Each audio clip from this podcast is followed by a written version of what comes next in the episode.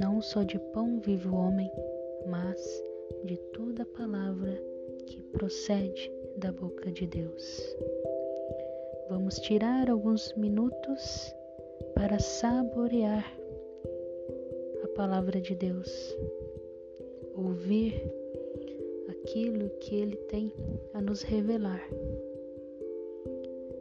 para que possamos colocar todo o seu ensinamento em prática durante o nosso dia.